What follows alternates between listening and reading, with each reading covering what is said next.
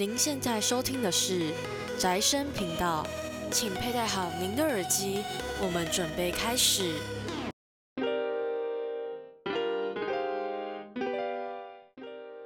欢迎收听仔仔先友会，我是花，欢迎回到我的频道。今天这本小说《生的我心》系列要来分享的作品呢，同样也是以末日世界作为题材的 BL 小说，是由二零一七年颜良宇所写的爆笑末世小说《丧病大学》。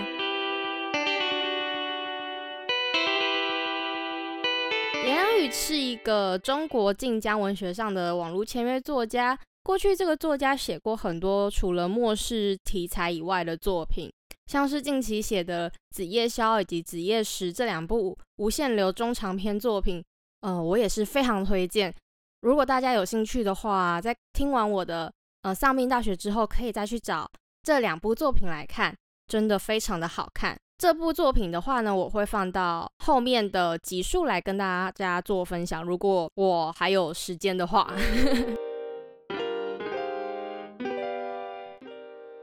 关于颜良宇的作品，其实在更早之前成名成名作是以呃网游世界作为背景的爆笑 BL 小说，叫做《贵妇兵团》。但说实在的，可能是因为这部作品的呃主线是基本上都是以呃游戏世界作为中心，然后以及人物互动都在这个游戏世界当中，所以我对于《鬼服兵团》这部作品其实并没有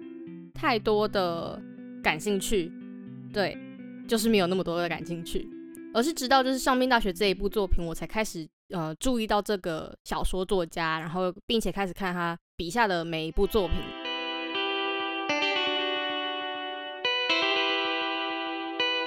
这部《香槟大学》虽然是以末日世界丧尸作为题材的作品，但是在他这个小说作家的笔下，整个内容啊是很跳脱，就是沉重的末日世界颠沛流离的情节，相反是非常有趣的。好，它整体是走愉悦路线，打怪啊、打丧尸的过程当中是有有血有泪，然后更有欢笑。就那种欢笑程度，就是他会语出惊人，就是说一些莫名其妙的很撩的梗，或者是很莫名其妙很爆笑的梗，或者是一些就明明就是在日常当中不好笑，但是不知道为什么就是在那个情节，你去想象在逃命的过程当中，然后他们蹦出这些。惊世话语的时候，就会觉得天啊，这这些逃命的人有点太有趣了吧？会有这样的想法，所以以至于就是上兵大学荣登我心中千几名的末世作品。那接下来我要来介绍上兵大学里面的内部细节的部分，有兴趣的听众们，那我们就继续听下去吧。工商时间。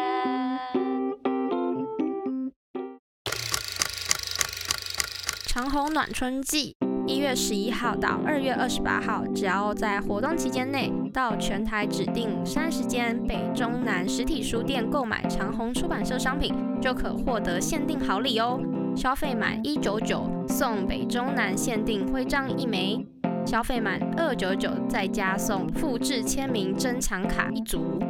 好礼再加码，不限金额，单笔消费即可抽，通通有奖刮刮卡一张。大家千万不要错过一月十一号到二月二十八号的长虹暖春季哦！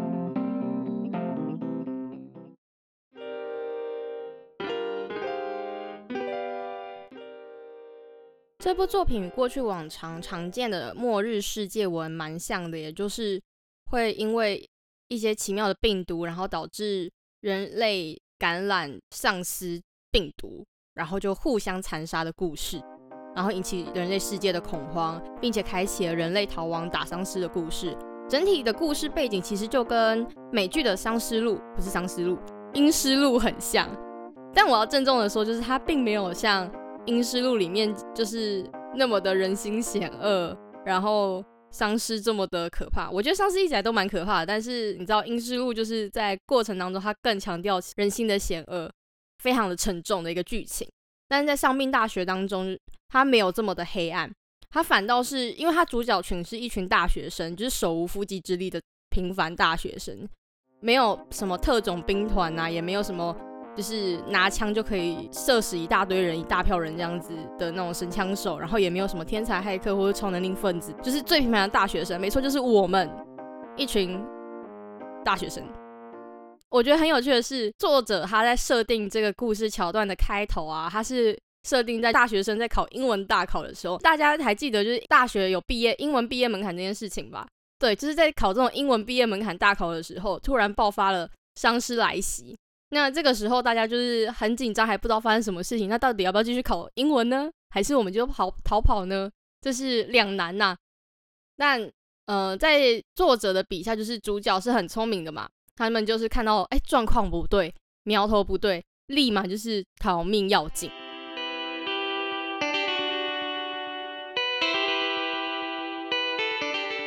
接下来我们来说说关于上兵大学的整体故事架构。故事主线其实都围绕在就是大学校园当中。如果用游戏的说法，就是以学校作为副本的概念，一群大学生各凭本事。我也不知道大学生什么本事，可能就是。在大学当中所学的一些东西吧，运用在就是逃命上面，然后在丧尸中求生存的故事。那我们回到正题。那在进入正题之前，我想要先来问问各位听众朋友们，对于自己面临到的就是这样的丧尸末日世界时候，会做出什么样的选择呢？就是像呃，会有人会选择找一个地方躲起来，然后有些人会选择就是死里逃生打丧尸，就跟我们的故事主角们是一样的。那另外一个就是。选择同流合污，跟着大部队走，就是手伸出来我给你咬。不知道各位听众会选择哪一种呢？那正如我前面所说的，就是上兵大学它的故事开端就是大家出逃嘛，要不然就没有后续的故事啊。所以他们就当然是选择了我前面所说的就是死里逃生打丧尸的这个选项。那上兵大学主角呢？他是两位男性，因为他是 BL 小说嘛，当然他主要就是男性啊。注意，我们这边是 BL。那呃，里面的男两位男主角呢，一个是公君，叫做七言，呃，一个是受君，叫做宋斐。那在故事的开篇是，其实他们两个的关系有点微妙，就是互为前男友关系。但是在伤势爆发的时候，就是患难见真情，七言不顾危险，英勇爬墙，然后拼死命，就为了。去找受君，也就是宋匪陪伴他。我觉得这也算是另类的，就是末日世界丧尸群中就是追妻文之类的，大家会觉得很感动吗？那时候我看到，我是觉得哇，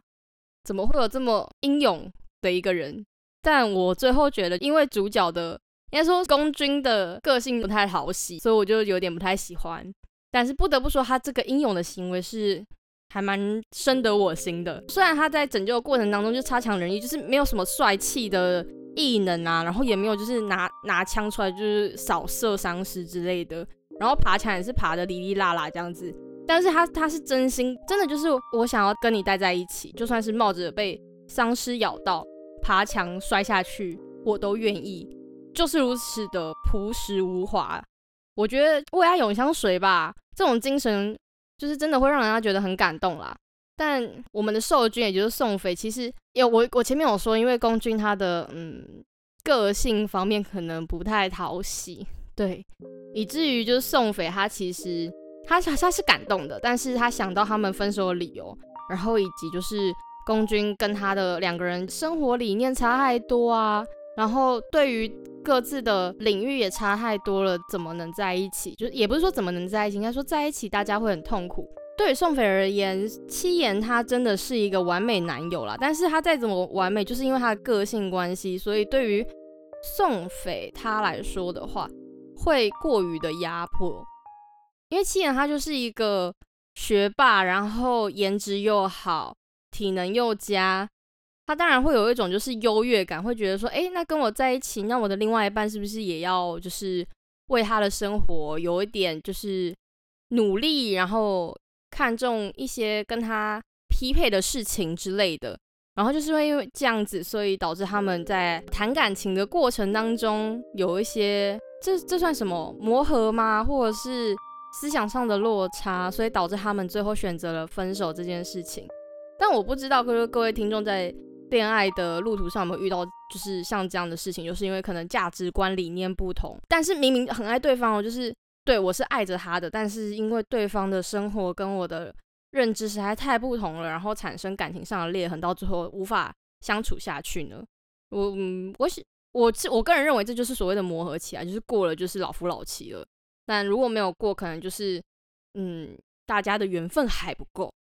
如果听众朋友就是想要跟我分享的话，可以到我的 IG 上面跟我说。前面说了这么多关于主角的背景介绍，我们回到整体的故事架构上。其实从逃出男子宿舍开始，整篇的故事就是一关又一关的闯关游戏。我大致上分了几个关卡，第一关就是超市关卡，然后再来就是学餐关卡，然后后面接的就是物理系关卡、田径操场关卡、篮球场关卡，然后再来就是停车场关卡。主要就是这这一步一步接下来，所以如果大家对于他们怎么逃出这些地方，并且怎么突破这些丧尸关卡有兴趣的，大家可以去看原作。我这边会稍微先提一下，就是这几个比较大的关卡里面，我还蛮喜欢的剧情或者是一些蛮重点的部分。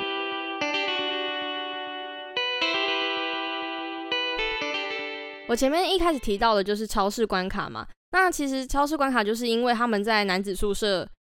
呃，没有食物了嘛，所以只好去找食物啦。那在找食物的过程中，他们就要先就是思考说，哎，哪边会有食物？第一个就是超市嘛，其实也就商店那类的啦。再来就学餐嘛，但是学餐就是因为他们在评估的过程当中发现，其实学餐应该会比较危险，所以他们就选择了超市先作为他们的主要关卡。于是他们就是在房间里面收取了几个物资，然后弄一弄之后呢，就决定勇闯超市收取物资。但其实这一关也是我看了最难过的一个关卡。我觉得在末世当中，就是要保保留人性这件事，怜怜悯之心吧，这件事情我觉得是有难度的。那在这一关，他们就碰到这件事情，就是呃，他们面对了一群跟他们理念不同的。也是逃命的学生，那他们对于人命就是我只要照顾好自己就好了，别人怎么样那就是别人家的事情，队友也只是一个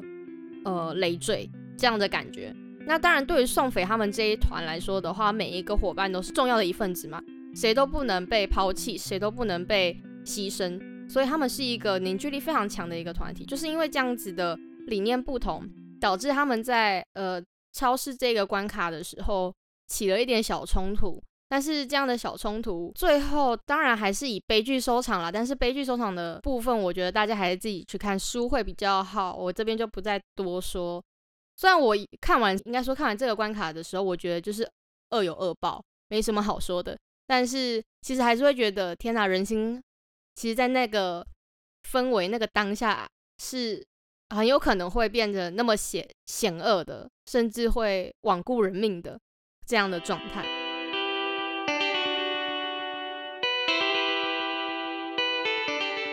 说了这么沉重的关卡，我们要来说就是比较欢乐的关卡，就是在学餐这个关卡。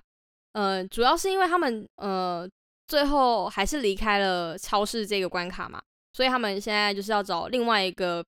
庇护的地方。那另外庇护的地方，他们要找哎有食物，然后又可以好好的待着的地方，那就是雪餐。所以他们就去跑去雪餐。那在跑去雪餐的过程当中呢，他们当然也是遇到了一大堆丧尸嘛，因为毕竟雪餐应该在各个时候都充满着人群，所以应该那边的丧尸是蛮多的，我相信。所以呢，他们在整个逃命的过程当中啊，在雪餐这一关其实是相当辛苦，就是他们要。就是有点障碍赛的概念，就是要躲丧尸，然后还要去找可以躲的地方，然后还要避开就是各种陷阱，还蛮危险的。但好险，就是他们最后还是在雪山里面找到一个安全的地方，并且躲了起来。然后很幸运的跟其他的小伙伴，就是他后面的后续加入的队员们汇合了，然后他们就发生就是发生一一些很蛮有趣的一些组队的一些状况啊，谁例如就在争吵。谁是队长啊？然后我们这个队要叫什么名字啊？我们有没有队呼啊？这种就是还蛮幽默。你们在末世怎么还可以想出这么幽默的事情啦？就觉得他们很可爱这样子。当然，我觉得他们有一部分也是就是在末世里面强颜欢笑。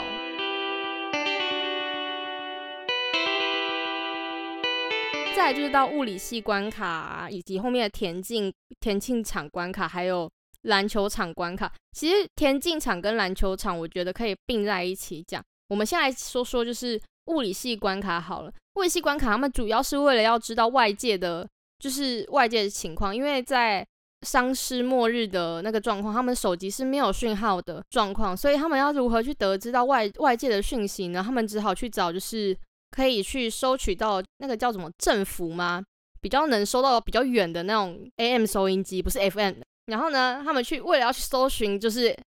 AM 收音机这件事情，他们不得不跑到。物理系，但是物理系这个建筑里面就是也是充满着各种丧尸啊什么之类的，所以他们也是很危急，然后甚至还被卡在电梯里面，就是因为断电的关系还被卡在电梯里面，大家就是很狼狈，最后还是拿到了 AM 收音机，并且得知了外界的状况，然后知道说，哎，外界是有提供一个避难站的，然后大家可以去那边好好的休养，然后并且去躲避丧尸。然后还有物资这件事情，这也是因为这样子，所以燃起了他们就是想要逃出学园的这样的信心，所以他们就是最后选择了，哎，我要出逃。他们要出逃了，才会有后续的发生的一连串的故事，就是我说田径场关卡，以及篮球场关卡。那这两个关卡，我为什么说可以合并一起来讲呢？是因为其实他们算是连贯的啦，就是他们是要去停车场的路上，不小心被逼入到田径场里面，然后。又一个不小心走错路，所以就被遭到就是丧尸的围堵，所以这两个关卡就是一起讲啦。我只是把它分的比较细一点，因为我觉得这两个关卡都还蛮有趣的，并且我觉得在篮球场关卡里面有一小段蛮危急的状况，就是宋斐为了呃让大家先跑，所以他去引诱了丧尸，然后他孤立无援的状况下，他如何去逃出那样的窘境？所以我觉得这一边是还蛮刺激的啦，所以我把它分开来讲，应该说我特别把它点出来讲。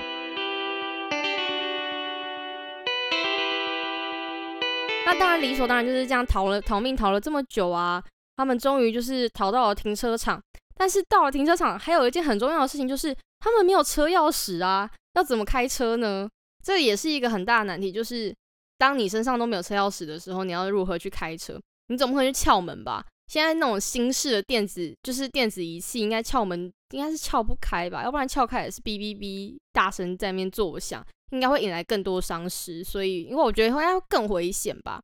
那好想他们在呃整个分析的过程当中发现，哎，有一个丧尸身上有车钥匙，哎，他们就想说，那我们就去打晕这个丧尸，然后抢他的身上钥匙好了。于是他们就去抢了他的钥匙，因为他不知道他的车是哪一辆。所以只能拿着车钥匙去试每一辆车，就是哎能不能开，能不能开，能不能开。然后到因为这个过程当中也需要有人去吸引丧尸的注意力嘛，所以你就会发现一整群人就是分成两队，一队就是去吸引丧尸，一队一队去开车。这是一件非常有趣的事情，这也是我觉得非常爆笑。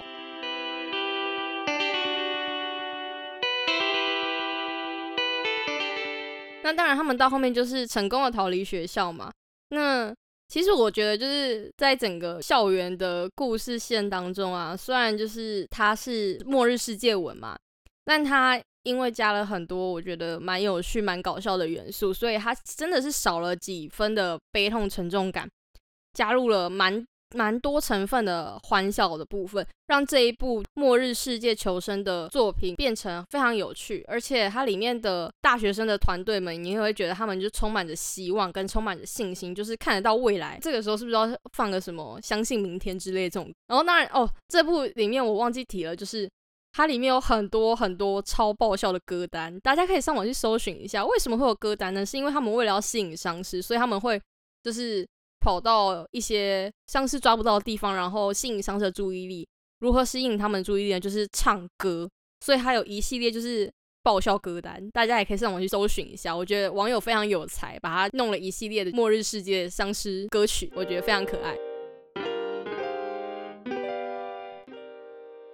我来说说，就是这部作品我推荐的主要原因。《丧尸大学》这一部作品，它虽然说是 BL 小说，但是其实它实际上在逃难的过程当中，是真的认真的在跟丧尸斗智斗勇。谈情说爱的部分简直就是少之又少，更不用说是提枪上阵为爱鼓掌这件事情，真的是不可能，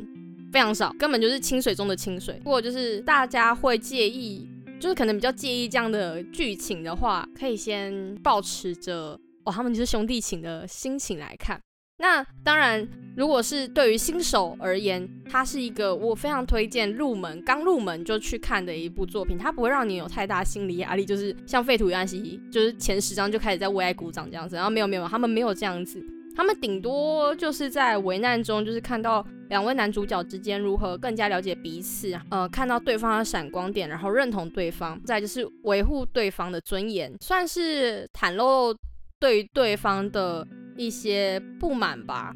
并且接受对方。再过分一点，可能就是带一点互撩的语句调戏对方，顶多就这样。所以，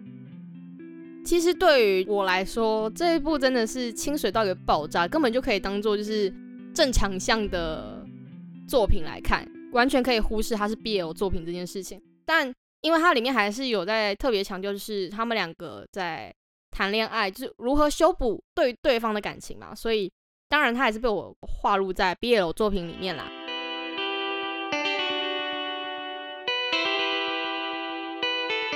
整体而言，对于就像我说的，他对于刚踏入 BL 新世界的各位听众朋友们，是一部像较于简单轻松的作品，不会有什么十八禁的场面会过于刺激，然后你们内心负担会很大，想说呃怎么会这样？呃，开篇十篇就。第十章就开始在那边为爱鼓掌，我很害怕这样，不会不会。然后他二来是他的选材也是走就是近期比较热门的，像是末日末日世界题材，所以他不会有过于就是那种科幻脑补、脑洞大开很难理解的故事剧情啊，或者是呃设定背景，所以对于就是新手朋友而言是相当的友好，真的是非常友好。就是你基本上一看，你对于英诗路有点概念的呃听众朋友们，应该就可以很快的进入到那一个。呃，小说世界的世界观里面，所以我十分推荐给想入坑，就是 BL 坑却又害怕的朋友们去看这一部。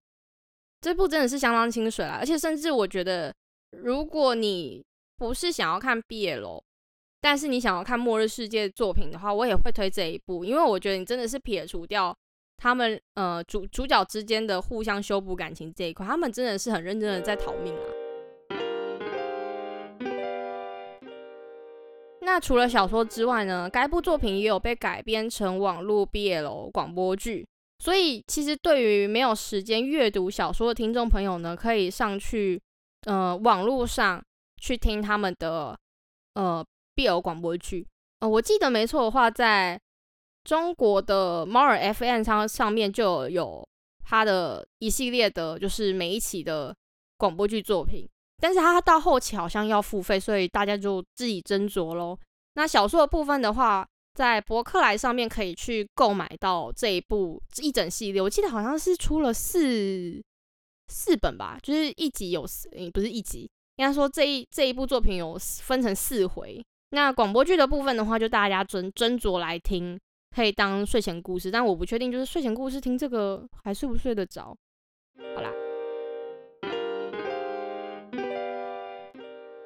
那今天的这本小说《生的我心之末日世界无奇不有二上兵大学》就跟各位听众朋友们分享到这里啦。如果你也喜欢今天的作品分享，欢迎到我的 IG 上面跟我说你也喜欢，给予我不同的观后感想哦。以及别忘了订追踪订阅宅宅声友会的频道。我是花，我们下次见啦，拜。